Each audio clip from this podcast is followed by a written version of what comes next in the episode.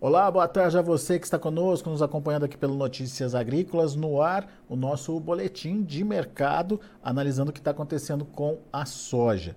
A gente acompanhou ao longo da semana a soja se movimentando, a maior parte é, dos últimos pregões com é, pressão negativa aí sobre os preços é, da soja. Perdemos aquele patamar dos 15 dólares por bushel e agora a soja tem um outro nível para se buscar aí. A gente vai entender melhor nessa conversa com Aaron Edward, que está lá nos Estados Unidos, está de olho nas é, variações lá de Chicago e é, ajuda a gente a entender o que está acontecendo nesse momento lá com o mercado. Seja bem-vindo, meu amigo, um ótimo ano para você, que a gente possa conversar bastante aí ao longo de 2023.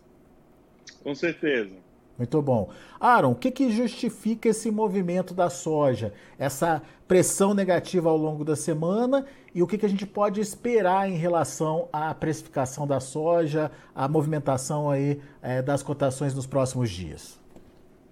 Muito bem. Quem está vendendo, né? Quem está trazendo pressão de venda?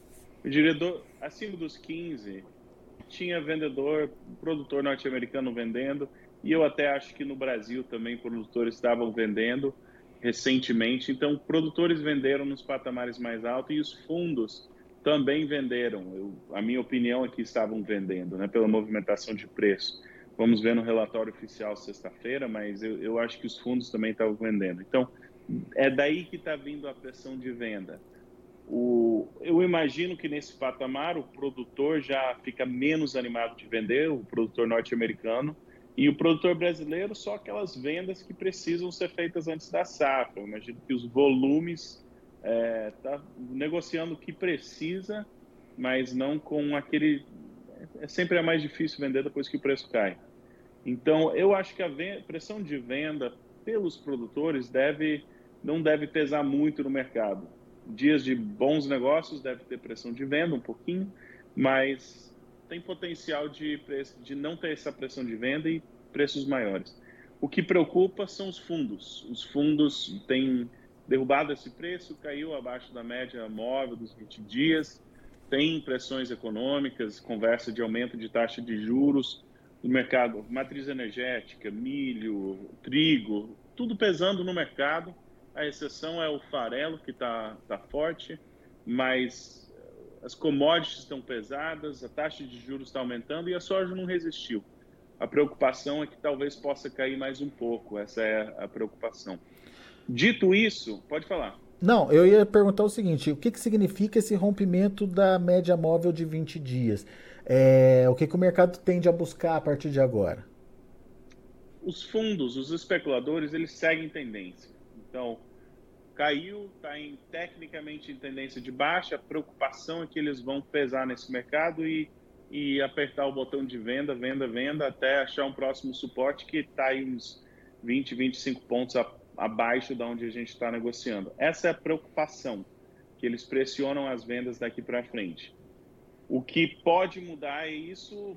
É sexta-feira, vai ter clima ao longo do final de semana, mas o mercado não vai estar aberto para dar sua opinião. Então, muitas vezes nós temos na sexta-feira um posicionamento um pouco mais neutro. Nesse caso, depois de uma semana de queda, seria um pouco de recuperação. Eu espero que a gente consiga um pouquinho dessa recuperação entrando para amanhã e é, isso estaria bem no divisor de águas, né? acima da média de 20 dias, está em tendência de alta, os fundos talvez abandonem sua pressão de venda abaixo, talvez eles pressionam as vendas mais na semana que vem. Então, nós estamos no, no meio dessa faixa meio grande de negociação e o mercado tentando manter a tendência de alta. Esse, esse nível esse nível de perdas que você citou aí de 20 a 25 pontos levaria o mercado, no caso do contrato março, para algo perto aí de 14,50, é isso? Exatamente, exatamente. Isso seria o próximo suporte que nós temos. E, e, daí o mercado vai testar esse nível de novo, então.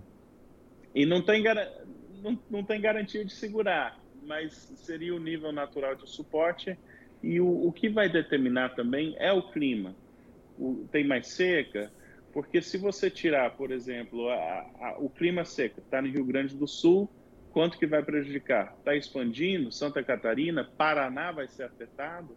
e tem áreas que você que começam a ficar um pouco mais preocupantes se essa tendência de clima seco no sul intensificar tanto o tamanho da área quanto a gravidade das áreas. Então, se você tirar um pouco da, um pouco percentualmente desse da área região sul do Brasil, é muito grão e isso pode pode nos dar novas altas e dessa vez a minha opinião é que o mercado vai estar mais leve porque a rodada de vendas próximo dos 15 dólares já teve, então tem ainda um potencial de alta no curto ou curtíssimo prazo, na minha opinião, se o clima ajudar. Mas o que está pesando nos próximos quatro, cinco, seis meses, chegada da safra brasileira vai ter muito grão e vai ter muito grão disponível no Brasil e vai ser bem mais fácil para o comprador do que para o vendedor nesse período, na minha opinião. O que, que você chama de curto prazo aí? É, essa, esse efeito do clima ele deve, é, deve interferir no mercado por quanto tempo mais? É, é menos calendário e mais quando que chega a safra ou quando está disponível. Mas eu diria que janeiro e parte de fevereiro. É, né?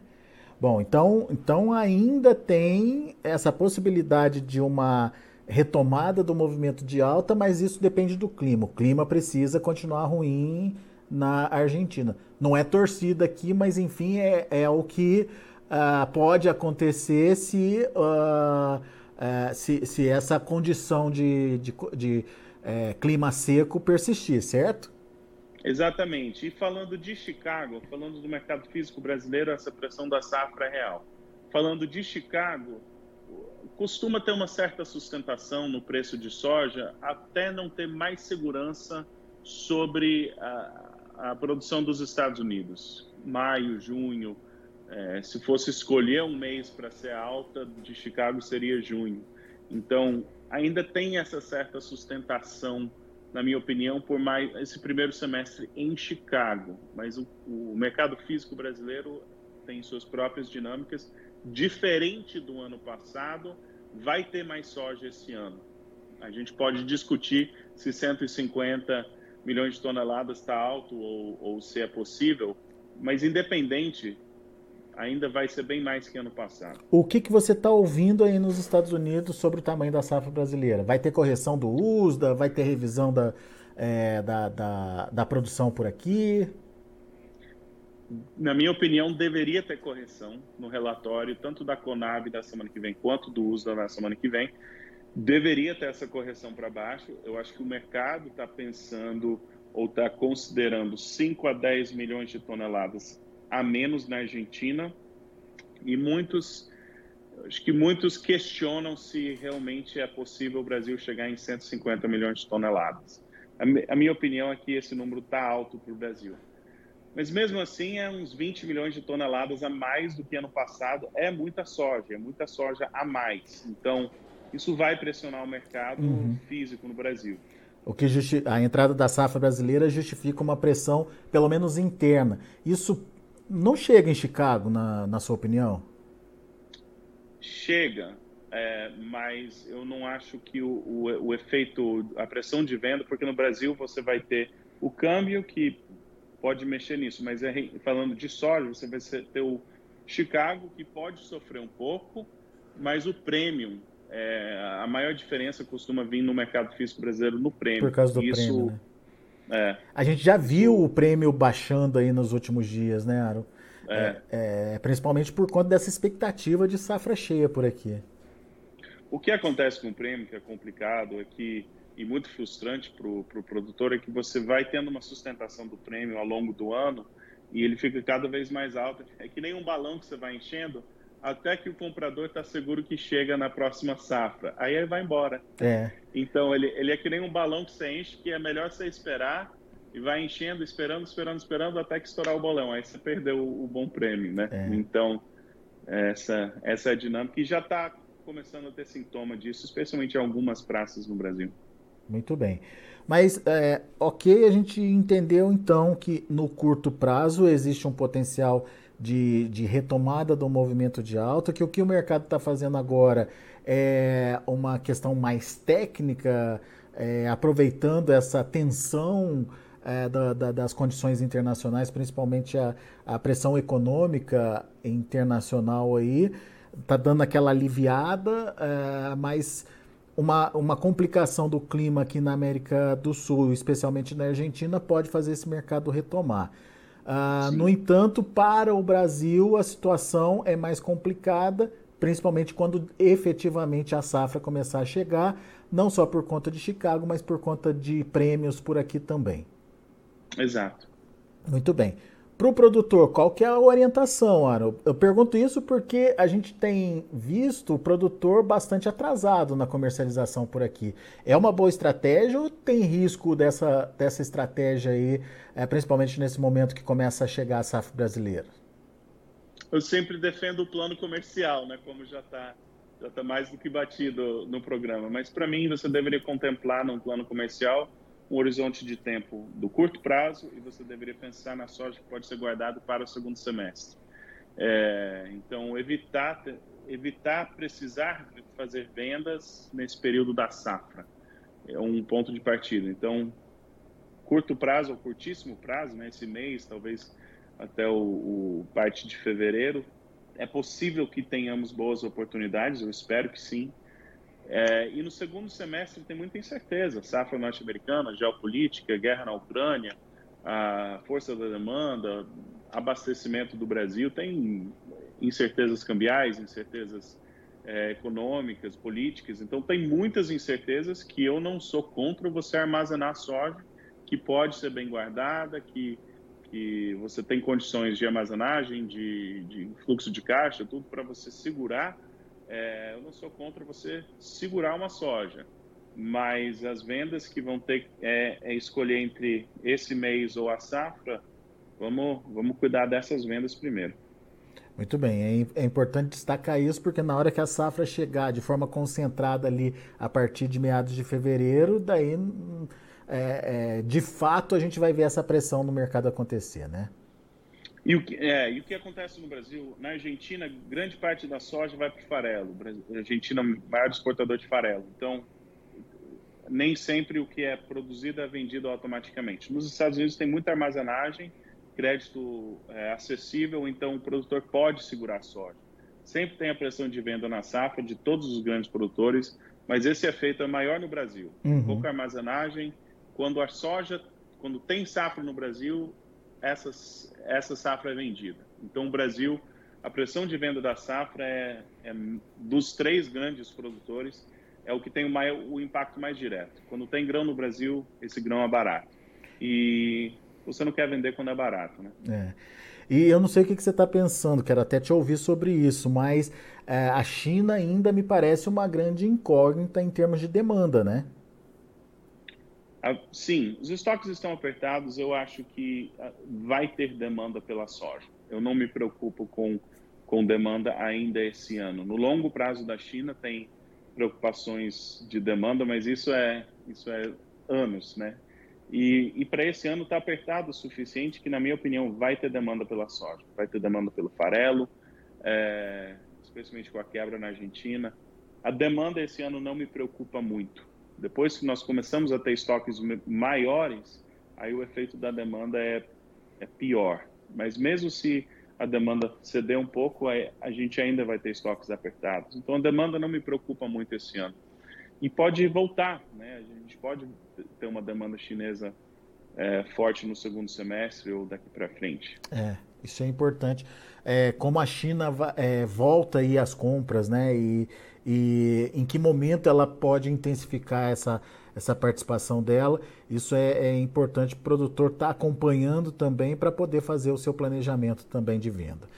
Uhum. Muito, muito, bom. Aaron Edward, meu amigo, muito obrigado mais uma vez pela participação aqui conosco no Notícias Agrícolas e volte sempre. Abraço. Valeu, abraço para você. Tá aí, Aaron Edward, consultor lá dos Estados Unidos, é, trazendo, portanto, essa perspectiva aí para soja. É, o, o, alerta do Aaron está muito focado no que pode acontecer com a entrada da safra brasileira. Ele não se preocupa com Chicago, está mais preocupado com a pressão aqui no mercado interno. A, a, chegada da safra brasileira pode sim provocar uma pressão no mercado físico por aqui. No curtíssimo prazo, ainda é possível uma reação de preços lá na Bolsa de Chicago e o clima vai ajudar nesse sentido. Isso, aliás, isso no curto prazo, mas no curtíssimo prazo, nos próximos dias, o Aaron acha que o mercado ainda pode é, fazer aí uma, uma, um movimento de queda nas cotações por conta de é, questões técnicas mesmo. Hoje, por exemplo, o mercado rompeu aí a média móvel de, dos últimos 20 dias isso é uma tendência técnica para queda nos preços, pelo menos mais uns 20 pontos aí na percepção do Aaron Edwards. Vamos acompanhar. Vamos ver como estão os negócios no mercado nesse momento, o mercado lá em Chicago. Ah, para soja, janeiro, 14 dólares e 67 centes por bushel, queda de 11 pontos mais 25. Para março, 14 dólares e 74 centes por bushel, perdendo 9 pontos e meio. Para maio, 14 dólares e 81 centos por bushel, 8,75 de baixa. E para julho, 14 dólares e 84 centos por bushel, 9 de queda. Esses são os números da soja. Vamos ver o milho. Milho teve um dia de queda também, dá para dizer. O março finalizou no 0 a 0, 6,53, mas o maio caiu meio ponto, fechou a 6,53.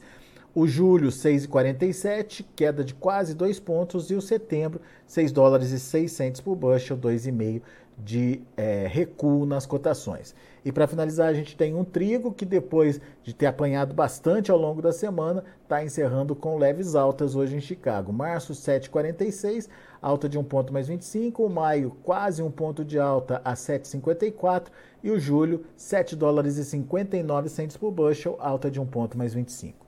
São os números já de finalização dos negócios lá na Bolsa de Chicago. A gente fica aqui e agradeço a sua atenção e a sua audiência.